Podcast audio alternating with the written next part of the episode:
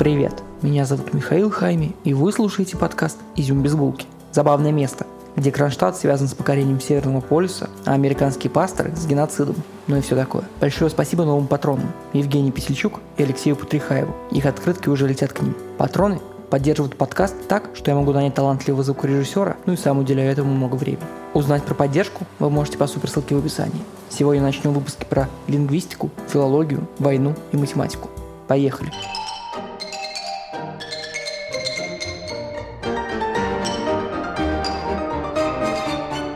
Помните, как начинается фильм «Пятый элемент» Люка Бессона? Профессор с помощником в каком-то египетском храме встречаются с инопланетянами, которые раскрывают им истину. Эта забавная сценка практически аммаж к ситуации 1799 года, когда французы нашли гранитоподобную стелу в песке. На камне начертаны письмена. Сначала кусок смешных картинок, птицы, пальмы, глаза и другое, чем древние египтяне украшали стены храмов. Потом кусок будто бы арабский и, очевидно, греческий кусок. Камень нашли французские солдаты, когда строили форт в окрестностях Александрии, рядом с городом Рашид, который французы называли Розет, а камень – Розетским. Да-да-да! Важно узнать, что делали французы в Египте в 1799 году. И где в этот момент Бонапарт, Франция, конец 18 века. На дворе эпоха просвещения. Оказывается, что можно критиковать все, и этому всему почти всегда находятся объективные причины и рациональные объяснения. Мир отходит от религиозного понимания мира, самого себя, и начинает препарировать лягушек. В новом свете происходит первая революция, американская. 13 колоний отказываются платить налоги в английскую казну, пока им не дадут представительство в британском парламенте. Этого не происходит. Колонисты объединяются с главным врагом англичан, с французами, и объявляют Англии войну. Что им вообще могло не нравиться? Чтобы не вдаваться во многие подробности, Англия, Пруссия и Ганновер, Пруссия и Ганновер – это богатые земли на севере современных Германии и Польши, борются с Францией, Австрией и Россией в Европе, Азии, Африке, в Северной и Южной Америках. Такая протомировая война которая кончается победой Англии и Пруссии. Англия начинает править всем миром, она получает французские колонии в Америке и в Африке. Франция быстрыми темпами беднеет, а англичане торгуются своими колониями, выжимая налогами очень-очень много денег. Поэтому, когда будущие Соединенные Штаты объединяются с Францией против Англии, французы рады помочь. Война за американскую независимость длится 8 лет. У нас на нее нет времени, поэтому сразу к итогам. В США Конституция. Англичане отдают часть колонии обратно Франции. Но что сама Франция? Дела плохи. Из Штатов солдаты привозят вирусы революции, такие протодекабристы, которые привезут этот вирус как раз из Франции через 20-30 лет.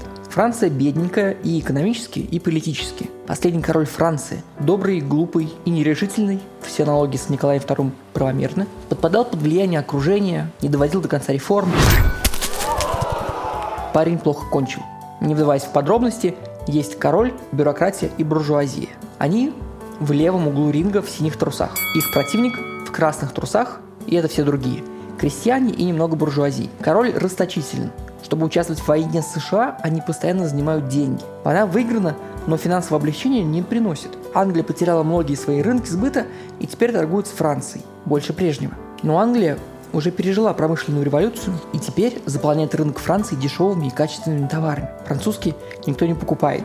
В стране безработица. Экономический кризис решают остановить, повысив налоги.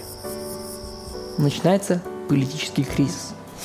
Страна, которая только что участвовала в освобождении экономическом и политическом в другой стране Атлантики, сама бедна и не свободна. Основа рациона питания людей – хлеб. Зерно растет само под солнцем. Мука мелится сама ветром в мельницах. В печь кинул, подождал и ешь. Но денег нету даже на хлеб. Когда жене короля Марии Антуанетти доложит об этом, она предложит беднякам есть сразу десерт вместо основного блюда. Она тоже плохо кончит. Период с 12 по 14 июля 1789 года обстановка особенно плоха. Краснотрусы пытаются провести политические реформы и написать конституцию, и свергнуть монарха, что, конечно, бесит короля и тех, кто его поддерживает.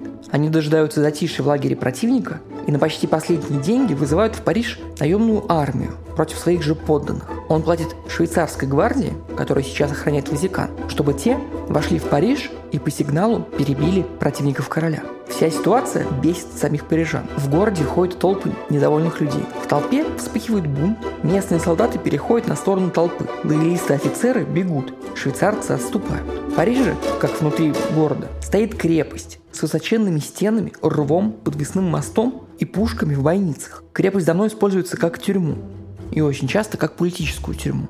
Крепость со своим гарнизоном и запасом оружия и пороха может служить удобным складом припасов в случае военных действий. Толпа приходит ограбить склад крепости. Но все кончается взятием Бастилии как символа кровавой власти короля. 14 июля 1789 года начинается Великая Французская революция. Проведем еще несколько забавных аналогий. Париж, Петроград. В Париже крепость Бастилия, в Петрограде Петропавловская. Обе использовались как тюрьмы для политических заключенных. И обе символ тирании. Бастилии сейчас нет, но так называется район города. А в Петербурге нет другой собственности – коменданта, комендантского аэродрома. Хотя целый район в честь него назван. Не столько из-за его наличия, бывшего наличия в городе, сколько из-за того, что изобретатель современного вертолета Игорь Сикорский работал на русско-балтийском заводе в Петрограде и показывал на комендантском аэродроме первую в мире тяжелую авиацию – самолеты «Русский Витязь» и Илья Муромец. И рядом с Комендантским проспектом в Петербурге есть площадь Сикорского. Ладно, нужно вернуться к Розетскому камню. Теперь поговорим о Наполеоне Бонапарте. Наполеон Бонапарт родился 15 августа 1769 года на острове Корсика, где находится Корсика. Посмотрите на Средиземное море, найдите Апеннинский сапог. Там, где у сапога должно быть колено, находится огромный остров. Вот это Корсика. Корсика – место жизни сначала колонии этрусских племен, этруски – это прото-итальянцы, потом греков, потом мусульман, а потом очень долгое время, 500 лет, Остров принадлежал Генуэзской республике. Генуя – город и занимался торговлей, был богаче Венеции, соревновался в своем богатстве с Атаманской империей, но в середине 18 века отдал остров Корсику в оплату долгов перед Францией. Забавно, что в год политического кризиса, объявления всеобщего избирательного права на острове и кровавого подавления этого всего рождается Наполеон Бонапарт. Уже французский гражданин на французской земле. Но немного итальяшка и немножко провинциал.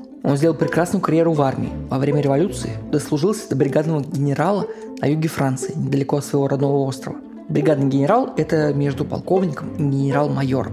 Шарль де Голь всю жизнь пробует бригадным генералом. Наполеон становится через некоторое время дивизионным генералом. Это в современной России генерал-лейтенант. Во французской армии того года это высшее генеральское звание, выше только маршал. И это парню только 25 лет. Ему дают армию и отправляют через итальянские Альпы в Австрию вести войну. Но Наполеон не только бьет Австрию, он еще бьет север Италии, включает их в территорию Франции. И ему всего 28. Почему у меня нету армии, не было армии в 28 лет? Наполеон так хорош в управлении армией, что в 29 и 30, это 1798-799 года, он руководит экспедицией в Египет. Причем тут вообще Египет? На кой лад французы после революции поперлись на другой континент? Недалековато ли им это? В целом им недалековато. И поперлись они, потому что исторически там очень богатые области, и потому что Наполеон захотел. Почему он вообще захотел? Ну, потому что мог и знал, что это все у него с детства. Если вы сейчас такие, что ты, ты несешь,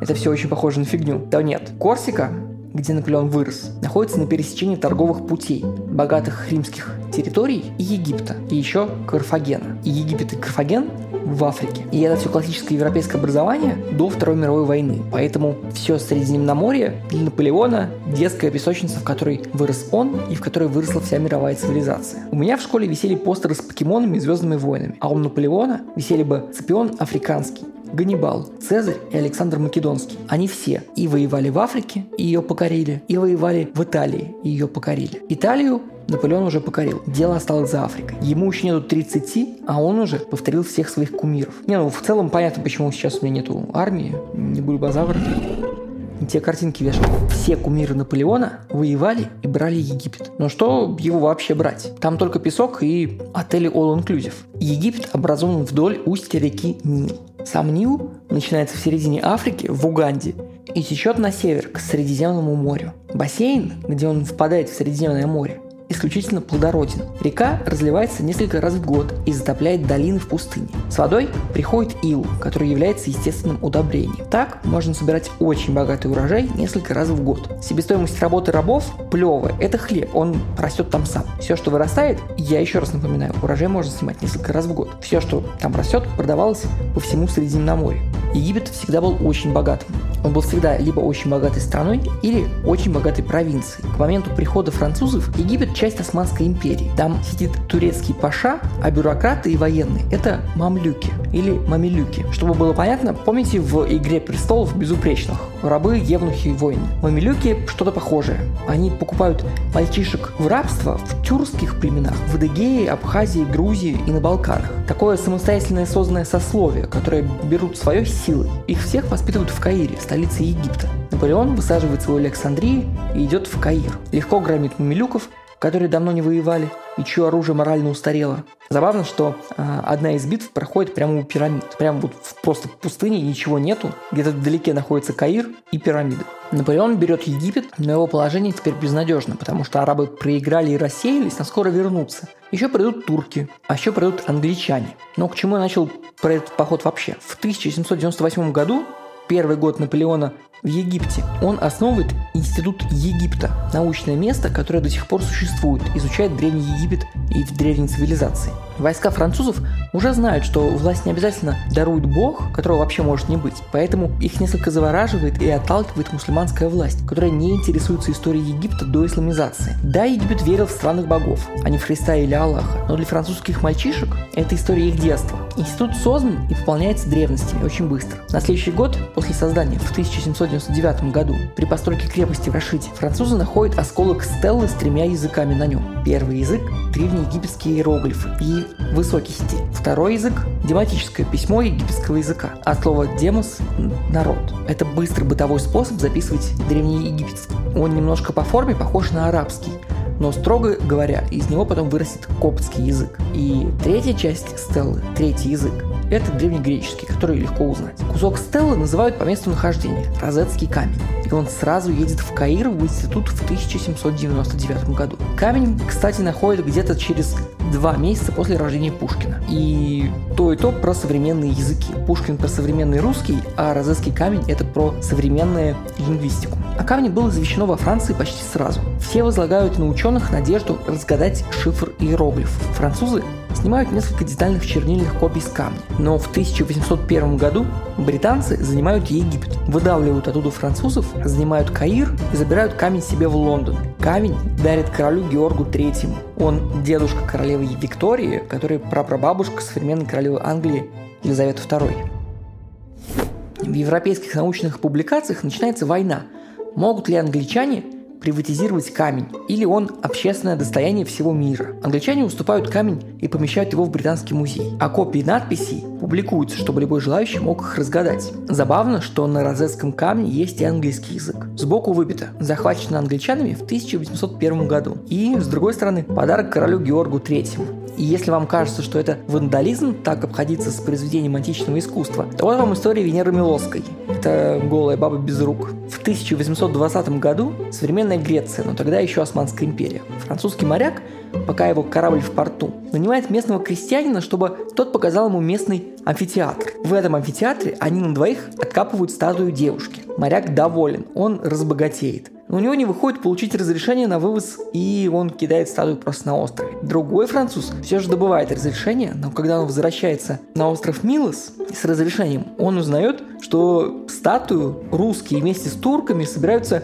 отвезти в Стамбул. Завязывается драка, и самая красивая статуя античности падает и разбивается, и руки отлетают. И сейчас эта статуя выставляется в Лувре без рук. И все ее знают как Венеру Милосскую, без рук. А, вкратце о том, что вообще написано на камне и что сразу, почти сразу было прочитано. Этот осколок – это часть огромной черной стеллы, поставленные в честь воцарения Птолемея V, и рассказывают, какие налоги вводятся в Египте, как нужно поклоняться богам и какую жертву приносить, что жрецы могут делать с жертвенными животными и с деньгами, ну и подобные вещи административные. Своеобразный стенд с газетой «Правдой», с э, сводкой политических и экономических новостей. Такие камни ставили в храмах, где шла торговля, соответственно, многие люди могли их прочитать. К тому же текст составлен на высоком египетском, народном египетском и древнегреческом.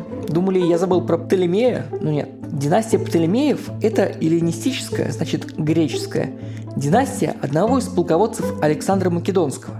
Он умер в возрасте 33 лет, и после его смерти полководцы и дети полководцев, собирательно Диадохи и Эпигоны, заняли некоторые государства, входящие в империю Александра. Вот парень по имени Птолемей, который был назначен править Египтом после смерти Александра, узурпировал власть в Египте и основал династию имени себя – Птолемеев. В честь коронации Птолемея V была воздвигнута стела в будущей Розетте. Еще про пятого Птолемея интересно, что он женился на Клеопатре I, в честь которой назовут ту Клеопатру, о которой вы сейчас подумали. Эта Клеопатра, она седьмая, мать Птолемеев с 13 по 15. На сегодня все.